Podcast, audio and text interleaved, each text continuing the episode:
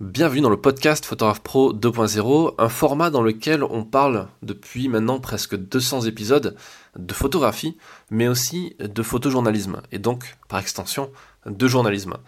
Et c'est important parce que c'est le sujet d'aujourd'hui. Pour ceux qui ne le savent pas, avant d'être photographe et formateur, je suis journaliste. J'ai une carte de presse, j'ai suivi euh, des études de journalisme, je me suis formé euh, au cours d'un master de journalisme à Sciences Po, euh, et mon travail, texte comme photo, a été publié dans la plupart des journaux français et un petit peu à l'étranger. Dans ma formation de journalisme à l'IEP, à l'Institut d'études politiques, on n'avait justement pas de cours de photo. Euh, d'ailleurs, depuis 5 ans, à Toulouse, c'est moi qui m'y colle pour donner des cours dans cette grande école. par contre, j'ai découvert le photojournalisme à partir de l'écriture journalistique, puisqu'on avait des cours, on avait beaucoup de cours d'écriture, de technique rédactionnelle, d'écriture pour les supports web digitaux, mais aussi pour l'écriture print, pour les magazines. Et ça a été extrêmement utile. Parce que c'est grâce à ça que aujourd'hui je suis en mesure d'écrire des synopsis pour vendre des reportages, que je peux aujourd'hui préparer mes reportages correctement en amont, que je peux aussi écrire des mails, des mails de vente, des mails qui incitent les gens à, faire une action en particulier. C'est ce qu'on appelle du copywriting.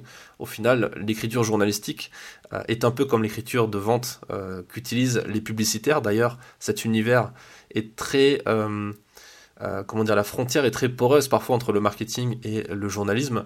Euh, vous avez des exemples très connus, comme par exemple Jacques Seguela, qui est un des plus grands publicitaires français euh, reconnus, qui a fait ses débuts dans le journal Paris Match et qui le dit lui-même, il a appris le, le poids des mots et le choc des photos à travers son travail dans le journalisme et ensuite il s'est mis à vendre des, des publicités, à utiliser cette, ce savoir, ces compétences d'écriture pour vendre bah, des voitures, des euh, séjours dans des clubs med, etc. Pour ceux qui connaissent l'histoire de, Jacques Seguela. Euh, c'est grâce à l'écriture que je peux préparer ces podcasts, parce qu'au début c'est écrit, à la base, avant que je l'explique, avant que je le donne, que je le partage avec ma voix, ce contenu il est écrit, et c'est la même chose pour les vidéos YouTube, etc. Au final, tout est écriture. Euh, regardez d'ailleurs sur YouTube les euh, émissions de radio, vous verrez des chroniqueurs en train de lire un papier, euh, et c'est exactement ce ce qu'on apprend dans les écoles de journalisme. Et c'est pourquoi j'ai enfin pris le temps, ça fait un long moment que je voulais le faire, mais j'ai enfin pris le temps de le faire, de créer une masterclass, donc un programme de formation sur le journalisme et sur l'écriture en particulier. Le lien il est en description et je vous en parlais un peu plus en détail dans cet épisode.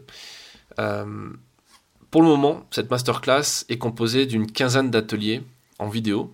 Euh, la plupart sont en cours euh, de, création au fur et à mesure. Ils sont enregistrés en direct, ce qui me permet de répondre à des questions de participants, aux premières personnes qui ont investi dans ce programme. Donc c'est vachement cool pour elles parce que ces personnes peuvent avoir des réponses personnalisées, ce que ne pourront pas faire les gens qui, le, qui verront les, vidéos que en replay, même s'il sera possible de laisser des commentaires en dessous et, j'y répondrai euh, quand je, passerai dessus.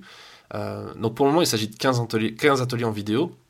Et je dis pour le moment parce qu'il y en aura d'autres au fur et à mesure. Comme toutes les formations que je fais, je rajoute du contenu régulièrement.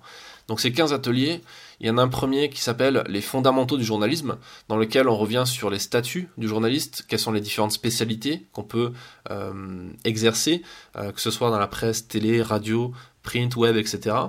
On parle de déontologie, d'éthique, quelles sont les missions des journalistes, comment, en quoi ça consiste ce boulot? Ensuite, il y a un deuxième atelier sur comment on fait pour trouver des idées, euh, comment on fait pour ne jamais être à court d'idées de reportages et d'histoires à raconter, comment trouver des sources, comment trouver des informations fiables sur n'importe quel sujet. Je partage pas mal de liens, pas mal de, méthodologies que moi j'utilise au quotidien pour trouver sans cesse de nouvelles idées. Euh, ce qui marche aussi pour plein de trucs, hein, pas que des articles de presse, mais aussi euh, pour des formations, pour du contenu sur les réseaux sociaux, pour écrire des livres, etc.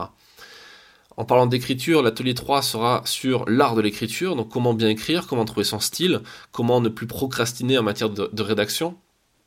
Et ça, on est deux à vous donner un cours, parce que je fais intervenir des gens de temps en temps pour mixer nos, nos, expertises et nos expériences communes pour vous apporter encore plus d'informations. L'atelier 4, c'est sur le portrait euh, journalistique, comment on fait un portrait non pas photographique, mais cette fois écrit, euh, comment on rédige la présentation d'un personnage de son histoire, ça va plaire aux gens qui écrivent des livres ou qui ont envie d'enrichir un peu leur style à ce niveau-là. Euh, l'atelier 5, c'est sur la stratégie rédactionnelle, comment on écrit un article de presse concrètement, comment, quelle est la méthodologie qu'on peut utiliser qui fonctionne à tous les coups, quels sont les plans des articles qui fonctionnent, parce qu'au final, c'est très pragmatique l'écriture d'un article de presse, tout comme l'écriture d'un livre, comme l'écriture d'une chronique, comme l'écriture d'un podcast, etc. Il y a des on peut faire des plans avec des plans détaillés, plus ou moins détaillés, avec des parties, etc. Donc je vais vous montrer comment on fait très concrètement. L'atelier 6, concerne les titres, comment on trouve un bon titre. Euh, là, le, euh, je vous parlais de Jacques Seguela, c'est ce qui a fait son succès. Euh, tous, les publicitaires, l'expliquent et, expliquent que leur succès réside toujours dans la punchline, dans le titre qu'on va trouver. Un titre qui va être à la fois informatif, mais aussi incitatif, qui va amener à cliquer, qui va amener à vouloir en savoir plus, euh, on pense à la une des magazines, ben, la une c'est la photo, mais aussi c'est le texte, c'est le titre qui l'accompagne, qui est important. Donc on va voir plusieurs exemples, de nombreux exemples et plein de méthodes pour arriver à définir son titre et à trouver le bon titre. Euh, l'atelier 7 euh, concerne le reportage sur le terrain, c'est-à-dire comment se comporter sur le terrain, comment bien se comporter quand on est journaliste professionnel, comment organiser un reportage en amont, comment être productif, comment être efficace, euh, l'atelier 8 portera sur les secrets de l'interview, parce que même si tout le monde ne peut pas être euh, Elise Lucet ou, El Kabash, euh, il existe plein de méthodes et de techniques pour réussir des interviews. On en parle encore avec un collègue pour vous montrer différents modes opératoires pour mener des interviews, euh, comme vous voyez un peu sur le podcast, au final, il y a beaucoup d'interviews sur ce podcast. J'utilise pas mal de techniques euh, que j'ai appris en école de journalisme, mais aussi et surtout sur le terrain, à force d'en faire, à force de parler avec des gens qui pratiquent cet art, euh, parce qu'au final, l'interview est vraiment un art. L'atelier numéro 9 portera sur le style et comment améliorer son style à travers un enrichissement de son vocabulaire, ce qu'on ce qu'on apprend au final à l'école, mais qu'on oublie assez vite, puisque aujourd'hui, à travers les réseaux sociaux, à travers les textos, à travers euh, la communication euh, non verbale, ben, on oublie parfois euh, d'apporter un peu de style dans ses phrases, dans, son phrasé, et surtout dans les textes. donc c'est quelque chose qu'on va voir dans cet atelier. L'atelier numéro 10, on parlera de l'écriture pour le web et notamment de ce qui est le référencement naturel, le SEO, c'est-à-dire comment on parle à Google pour faire en sorte que Google nous comprenne, nous entende et nous aime et nous mette en avant dans son algorithme afin de pouvoir être trouvé sur, euh, les moteurs de recherche euh, quand les gens tapent des mots-clés.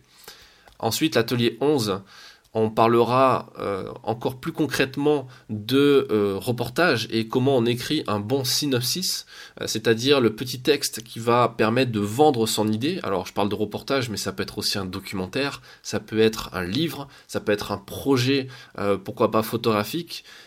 mais il faut commencer à l'écrire, mettre sur papier quelques phrases bien tournées, bien de façon élégante et qui apportent une information et qui donnent envie d'en savoir plus pour bah, l'acheter tout simplement.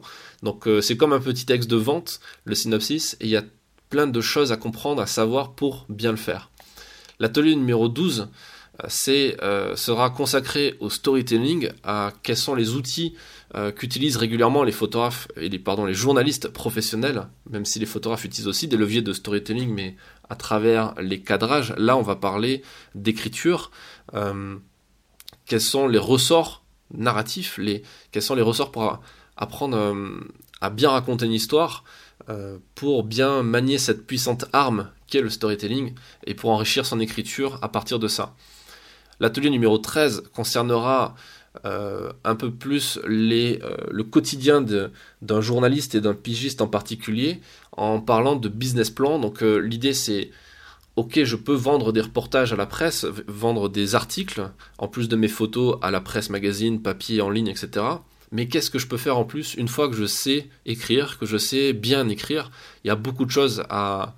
Il y a plein de business models autour de ça, et même des choses, vous verrez, qui, euh, ne, euh, qui sont plus ou moins, euh, pas controversées, mais du moins que les gens ne parle pas forcément, puisqu'on est dans le milieu de la communication, et dans le milieu du journalisme, la communication, c'est un peu la bête noire, il faut pas trop en parler, euh, c'est un peu le mal, c'est un peu le, côté obscur de la force, euh, mais au final, on y va très régulièrement, euh, même quand on est journaliste connu pour son éthique, sa déontologie, c'est ce qu'on appelle les ménages, entre guillemets, pour ceux qui connaissent un peu les termes dans le journalisme, c'est quand on fait des petits boulots en termes de communication, pourquoi pas de, des relations presse, des relations publiques, ce qu'on appelait un temps la, propagande, euh, avant que ça soit galvaudé. Euh, Et du coup, c'est une façon de bien gagner sa vie tout en continuant en étant, en étant à être journaliste au final, parce que on peut être journaliste et entrepreneur, c'est-à-dire que quand on fait son travail de journalisme, qu'on écrit son article, qu'on fait un reportage, euh, du moment qu'on garde une éthique, une déontologie et que on est attaché à, à, cette valeur du journalisme,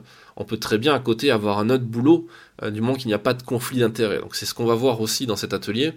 Et dans le 15e et dernier atelier, euh, du moins pour le moment, dans les prochaines semaines et prochains mois, euh, et puis après j'en rajouterai de nouveau, on va parler en détail de photoreportage.